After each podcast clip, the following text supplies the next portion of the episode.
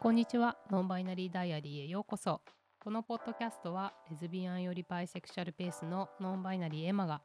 LGBTQIA+ プラスなトピックや個人的に気になった話題をゆるくお話しする番組です、えー皆さんお元気でしょうか、えー4月ももう終わりでゴールデンウィークですが皆さんどんなゴールデンウィークをおしお過ごしでしょうか？先日朝日新聞のポッドキャスト、まあ、SDGs を話そう、えー新聞一面じゃなくても大事なことで。ちょうどあの LGBTQ を取り上げた回が3回連続でありました、えー4月の18日の回と19日20日の3回にわたって配信されていました。でゲストがライターの香川直樹さんという方で、まあ、お話しされていて、はい、あのすごく幅広いあのお話をされていてとてもいろんなことを考えさせられました。あのまあ、世の中というか、まあ、日本も含めて随分この LGBTQIA+ プラスをあの囲む環境は随分あの変わってきたなって変化いい方に変化してきたなとも思っていたんですが、まあ、なんかまだまだな部分ですとか、うん、いろんなものをなんか突きつけられたなってって思って、まあ私自身もまだ自分自身が当事者ですけど、まあ知らないこともたくさんあるので、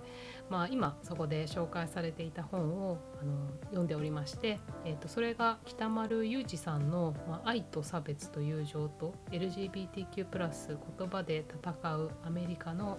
記録と、まあ、内在する私たちの正体と、えー LGBTQ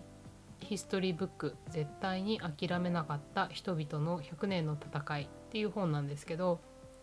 まあ、あのそのうちノンバイナリーダイアリーでも取り上げられたらいいなと考えて今読んでいます。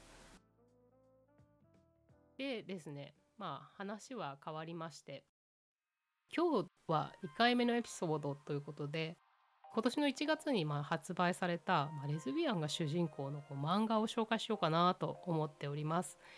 作者が森島明子さんの「独り身です」っていう本です。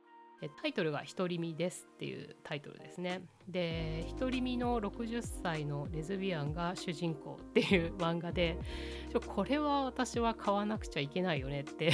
ツイッターでちょっと偶然見かけて、まあ、すぐ買ったんですけど1エピソードしか出てなくて久しぶりにこう続きが楽しみな漫画でこの、まあ、レズビアンもののコミックが読めるこの2023年ですよやっぱりいいですよっていう気持ちで読んでいました。あまりネタバレしたくないので、えー、とあまり内容を語れないんですけど、まあ、あるシーンで、まあ、あの主人公が若い時を回想しているところであのタバコをカートンで買って思いっきり買って走るっていう場面があるんですけどいやあの気持ちが分かりすぎて分かりすぎてまあ私タバコ吸わないんですけどあのいや分かりますよ。あのきっと女性だったらあの気持ち一度はきっと人生の中で 感じたことがあるんじゃないかななんて思って、えー読んでいました。よかったらぜひ読んでみてください。で、えっと、この漫画を、まあ、な紹介しようしたいなって思ったことの一つでちょうどその先ほどあの冒頭でお話しした、まあ、ポッドキャストの中で加賀さんがおっしゃられたこととかぶるなって思ったことがあの特にこの加賀さんも私と同じぐらいの年代での方でおっしゃっててあそうだよねって思ったのが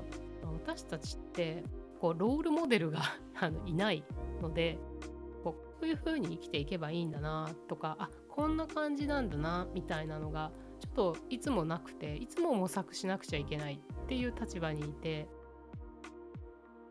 えーとメインストリームであのまあえーまあ今の時代メインストリームと言ったってみんな違うよっていうもちろん思いはあのあるんですけどロールモデルがないっていうそれを模索して生きているっていう形は確かにやっぱりずっとあって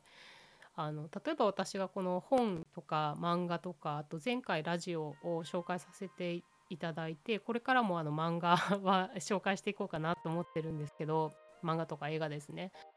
あなんでそういうのを紹介したいかなって思うかっていうとその根底にはやっぱりこう自分と重なる部分があるものがあるのがすごく嬉しいっていうのがあるんだなっていうのが、えー、っと気がつきましたね。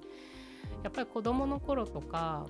好きな人ができた時とか、まあ、中学校とか高校とかの普通の思春期の頃若い時とかもそうですけど、まあ、20代とか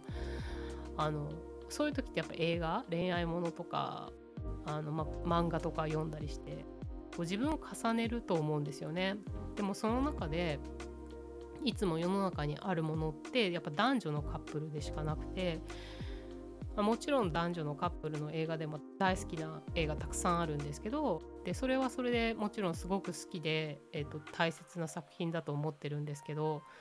やっぱりそれでもこう自分を重ねた時になんか、えっと、どっちに重ねればいいんだろうとか なんかちょっとこの自分の気持ちがなんかこうどこにこう共感すればいいんだろうって一瞬思う時が私の場合はあってなのでやっぱりこうレズビアが主人公だったり、えーと、一瞬そのレズビアンが出てきてその人の背景とか生活がちょろっと見えるみたいな映画とか小説とか漫画とかがやっぱりなんかこう自分の心に一番フィットするんですよね。例えばその主人公たちが私と全然違う人生を歩んでいたとしてもあなんかこういう人漫画とかでまあこういう人いるんだとかっていうなんかちょっと安心できるっていうかまあそんな感じでで私はどうしようかなとか私だったらどうするかななんてこう考えるきっかけになったりとかしたりしてなんかそんな感じで、まあ、思っているので、えっと、そういうこの、まあ、特に私たちの年代とかその上は特になのかなやっぱりこうロールモデルがいないっていう気持ちがあってずっと生きてきたと思うのでなんかこういう漫画とかであってもこうロールモデルの一つとしてなんかになるんじゃないかななんて少し期待と、まあ嬉しい気持ちもあって、えー、ご紹介させていただきました。でまあロールモデルって、まあ、最近ではこう世の中の社会の流れがすごく速くて、まあ、あのきっとヘテロセクシャルの人たちもいろんな選択肢が逆にありすぎて、まあ、若い人もこう夢がないとか 何すればいいか分かんないみたいな悩みを聞いたりする時もあると思うんであの必ずしもこれはセクシャリティだけが大きな問題で関わってくる問題ではないとは思うんですけどやっぱり時代の流れでこうロールモデルというがないと言ってもやっぱりそのロールモデルってきっともうなんか一人の憧れのロールモデルから学ぶみたいな時代じゃなくなったのかなってなくなってきたんじゃないかなって私は思っています。でやっぱり若い時って自分自身がやっぱり二十歳とか、まあ、30代ぐらいまではこうなんか素敵などっかに憧れの人がいたらみたいな風にやっぱロールモデルいないよって思ってたんですけどこう今大人になってみてやっぱり誰かがこうロールモデルが欲しいんですみたいな話をやっぱり聞いた時に思うのはでもロールモデルって周りにいっぱいいるよって思ってというのはなんかそのそのいろんな人のいいところを全部自分が憧れたらいいんじゃないって例えばまあそれが、えーと、決してセクシャルマイノリティの人じゃなくても仕事の人仕事の向かい方や仕事のやり方や仕事のキャリアの作り方は、まあ、この人とかなんか生き方は趣味のなんかのロールモデルはこの人とかなんかお家で過ごしたり、まあ、そういうのはこの人とかなんかこう何恋人とのそのリレーションシップのこう築き方やそのメンテナンスの仕方みたいなのはこの人とこの人と自分の両親とか例えばそんな感じにこういろんな人からいろんないいものをこう吸収してみてなんかこう自分の人生をオリジナルに作っていければ一番素敵なんじゃないかなって思っています。でそういうふうにやっぱ思えるのってやっぱこのインターネットが今あるからで、まあ、インターネットでなんかこういろいろ調べられるじゃないですか。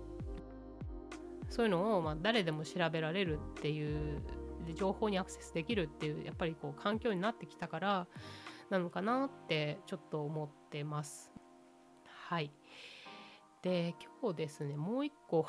お話したいことがあってあのこの森島明子さんの、まあ、コミックって私他にも何冊か読んだことがあってすごく可愛らしい絵柄を、えー描かれる方なんですけど、まあ、今回このエピソードを話すのにちょっと調べてたらですねこの方はあのあのアニメの「ゆりくま嵐」のキャラクター原案をされていたっていうことを私は知らなくてですね。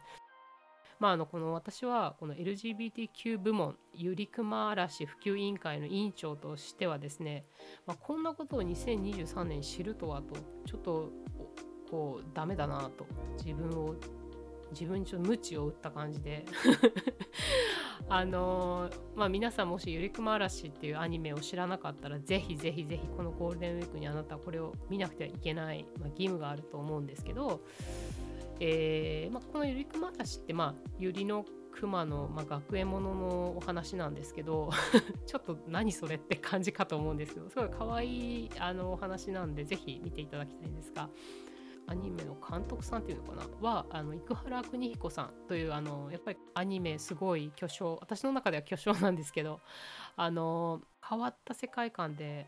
私はすごい世界観が大好きで、まあ、この「ゆりくま嵐」に関してはこう好きっていうことについてすごく深く考える機会をこうくれるような作品だと思ってるんですが、まああのえっと、他にどんなアニメがあるかっていうと有名な「少女革命ウテナ」とかあとは、えー私がもう一個好きなのは「マバルピンクドラム」とかがあって、えーまああのウテナとか多分大好きな人結構多いと思うのでぜひあのゆりくま嵐も見ていただければと思います。で、えー、とあとこの生原さんって劇場版セーラームーンのなんかディレクションとかも多分されてたりするので多分なんかこう何か通じるものが皆さんもあると思うので、はい、お時間がある時ぜひ、えー見ていただければと思います。まあなんかゆりくま嵐は名言がすごく多くてですね例えばまあ、ゆりくま嵐の私のすごい好きな名言を一つ挙げると、まあ、好きを忘れなければいつだって一人じゃない好きを諦めなければ何かを失っても透明にはならないこのセリフが私は本当に大好きでまあこれって決してなんか恋愛だけ恋愛の好きとかだけじゃないよねって私は思っていてぜひぜひもし何かピンときた方があのいらっしゃったらいいなと思って今日の、ま、ポッドキャストを終えようと思います。はいではここまで聞いてくださり今日もありがとうございました。東京からエマがお送りしました。それじゃあまたねバイバイ。